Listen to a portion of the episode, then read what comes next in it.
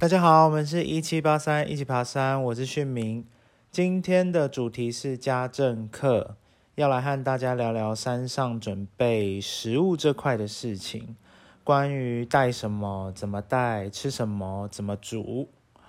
那在开始之前呢，要先问有在爬山的大家两个问题。第一个是下山之后是不是都把背包里的食物很完美的吃光，一点都不剩了？第二个问题是，当领队要求自己带两天的午餐的时候，是不是买两颗面包就够了呢？心中都有答案了吗？首先，我想跟大家分享紧急粮与预备粮的概念。简单说的话，预备粮就是多准备的食物，例如说三天的行程就准备四天份的食物，六天的行程就准备八天份的食物之类的。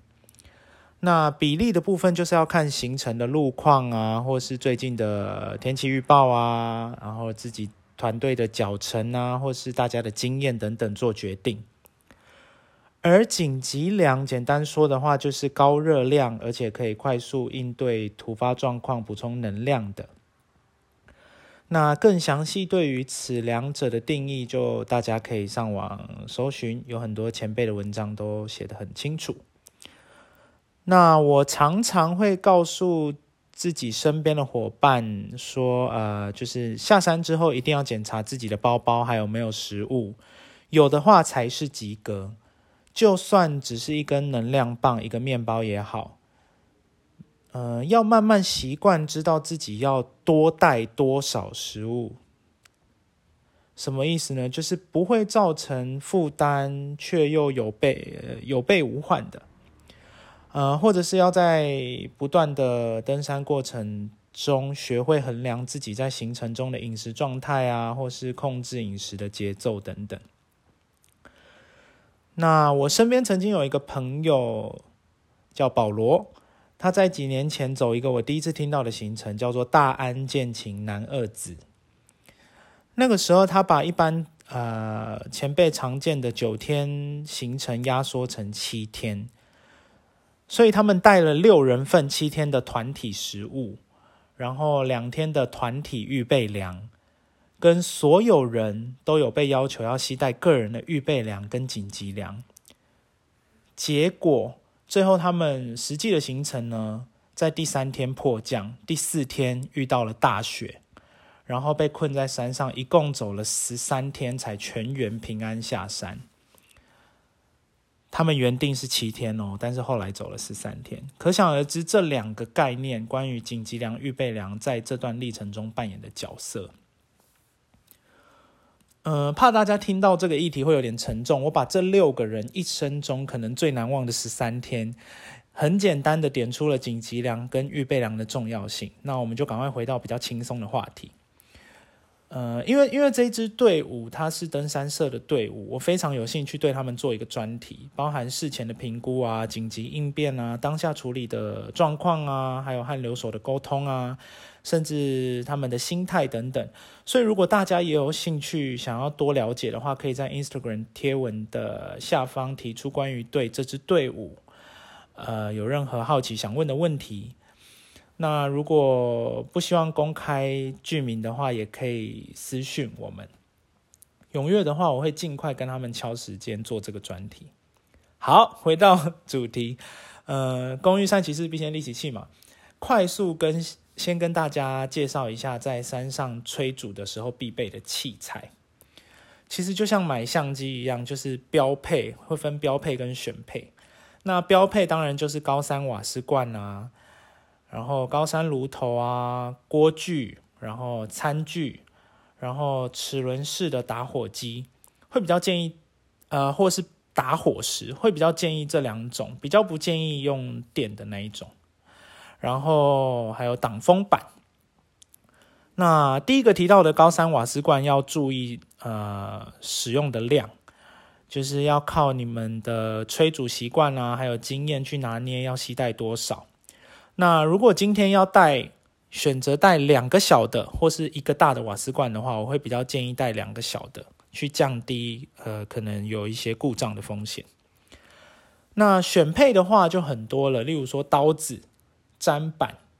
三角炉架，或是滤水器。那像三角炉架这种，就是如果你标配里面的高山炉头是用蜘蛛炉的话，体积这种比较大的，然后比较稳的就不需要。基本上有了这些东西的话，生米就能煮成熟饭是没有问题的。那炊煮除了准备器具，还要注意事前要查询水源的多寡。例如说活水源的话，就要关注气候状况跟水量啊，然后呃雨水储水式的那一种，就是要仰赖最近的山友的回报，然后而且一定要做好备案，因为也有可能会有其他的团队需要用到这些水。那如果是看天池的话，就是要看自己要不要背水，或是要滤水再煮开这样。那在山上吃东西比较快，而且比较方便的一些食物，例如说干燥饭啊，或是泡面啊，呃，或者是例如说浓汤粉，都可以加一些干燥蔬菜或是干燥海带等等的，去增加一些呃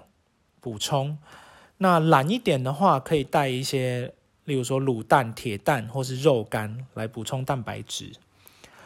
那如果想要吃新鲜一点的话，可能就要考虑食物的营养成分和人体的需求，然后还有体积。像我个人就蛮爱带水莲跟玉米笋，因为它们是可以收纳在套锅里面，然后体积也比较小，而且我也很爱吃。或者是例如说半颗高丽菜，因为比起一整颗圆形的半颗有一个平面会比较好打包，也比较稳。那有些东西。是可以先预先制作或者是穿烫处理的，例如说马铃薯啊、红萝卜啊这些比较不容易熟的，或者是像是鸡胸肉块这种。呃，我的习惯是会把它们煮熟，然后冷冻，然后呃当天放在保冷袋，然后到呃到登山口的时候就还没解冻，那就会跟着预先准备好的一罐解冻的饮用水背到山屋。这时候就不会用保冷袋了，保冷袋就会留在车上。然后到了山屋，就其实也还没有融化完，因为山上的气温比较低嘛，所以只有车程这一段是比较需要注意的。呃，而且这个结冻水第二天融完了，也可以当行进水，其实对于杯水的形成也是很实用的一个小撇步。那在挑选。呃，食材的时候，有时候也可以善用包装。例如说，市售有一些那种直面条，会放在夹链袋里面。那那种面煮完之后，那个夹链袋就可以装一些呃，炊煮之后用来擦拭的比较就是油油的啊，或是有汤有水的卫生纸。那我还会带干净的一般的市售的夹链袋。呃，我们最常用的就是七号到九号，小的是可以分装一些，例如说麦片啊、奶粉啊、坚果啊，那大的就会是装垃圾的。然后也很常听到身边的朋友问关于生蛋怎么带啊，或者是调味粉啊，这两个其实我比较少带，因为我比较懒，我都是带那种真空包装的卤蛋、铁蛋啊，而且调味粉我也比较少加，因为我比较喜欢吃食物的原味。那我分享我身边看过的做法，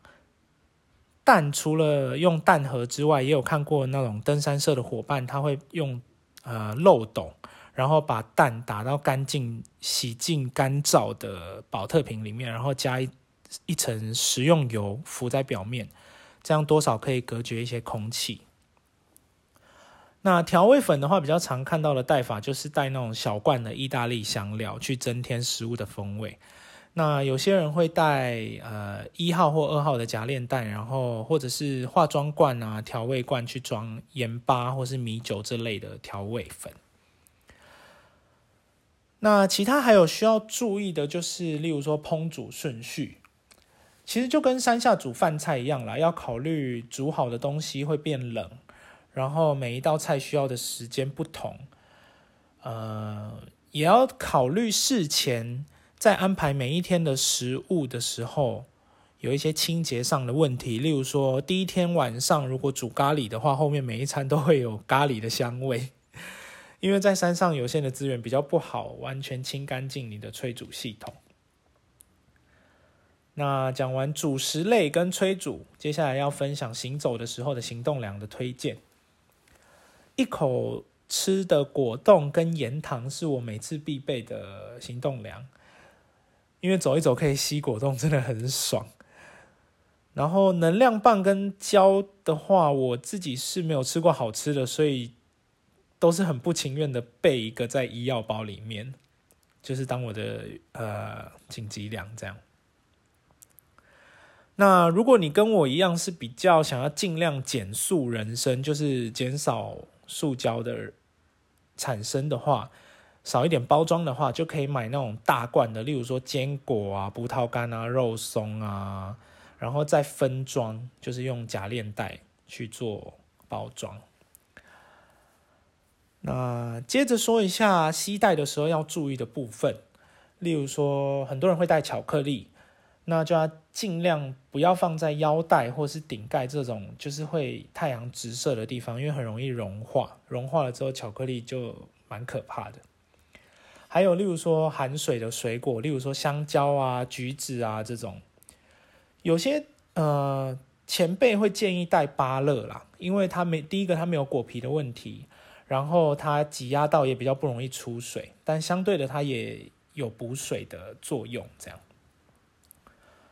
最后推荐几个必带的东西，例如说黑糖粉跟姜茶，在山上比较冷的夜晚，这两个东西煮水取暖是非常非常舒服的。然后，例如说还有发泡锭啊，丢到开水里面，它就会变得很好喝，而且可以补充活力。那说了这么多，最后再给大家三个准备食物要注意的重点。第一个是避免过度包装，考量产生的垃圾量。第二个是营养要均衡，避免只摄取淀粉，因为有些人就是，例如说五天的行程就在五天的面包，午餐吃面包，晚餐吃泡面，其实这样不太好，不太建议啦。第三个就是紧急预备粮不能省，如期平安下山必须剩食物才是比较好的。呃，在结束之前的最后，跟大家分享三个在海外发生的小故事。第一个是香港超商面包事件。我们第一次到香港的时候，纵走麦里浩径，那时候就觉得，呃。香港 Seven 卖的面包口味都很酷，就是有什么哈密瓜面包啊等等的，所以我们就买了超多个，就是各种口味，然后都是同一款的。结果我们上山当天的午餐一吃就惊为天人，超难吃，所以后来我们就吃的很痛苦，因为那边的超商面包吃起来太多化学调味了，就是吃的不太习惯，所以会建议大家带上山的食物要先试吃再带上山，这个很重要。虽然很多人会说，就是再难吃的东西到山上都会变好吃啊，但是就是香港的那个面包真的没有变好吃。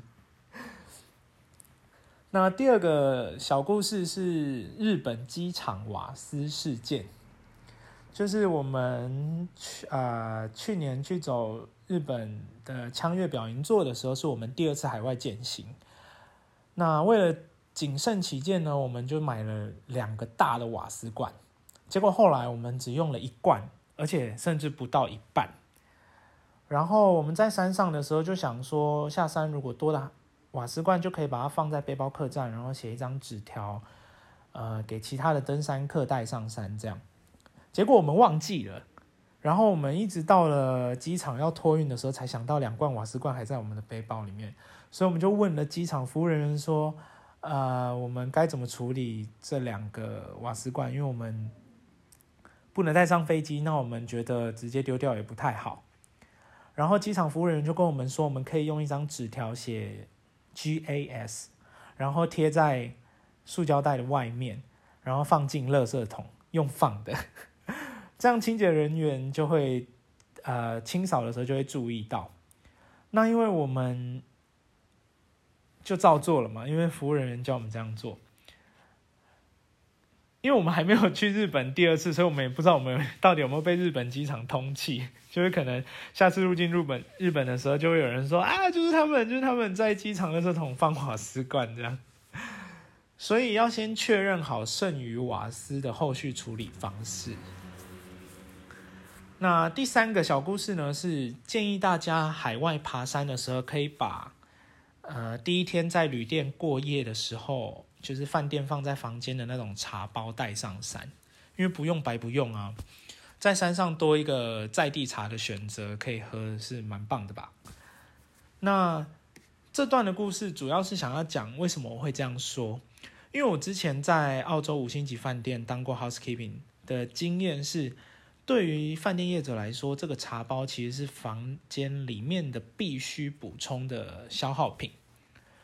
那以前 supervisor 都会在教学的时候说，要尽量把茶包全部都换过，换成新的，因为会有一些食品包装的问题。可是后期呢，supervisor 就会为了避免资源的浪费，其实都变成要我们去检查包装是不是完整的。如果是的话，就可以继续放着，然后去补充呃应该要有的数量，这样。所以。我会建议，如果大家未来去海外践行或登山有需要的话，就可以把房间里面提供的茶包，就是那种不是那种免费的 mini bar，就是呃放在外面的，就可以尽管拿走。呃，这样子也会让补货的 housekeeping 比较直觉的知道要补齐新的。那这是我自己的经验啦，就是如果大家在。国外打工的经验是不一样的话，也可以提出来分享。好，今天的分享就到这边啦，我们下次见，拜拜。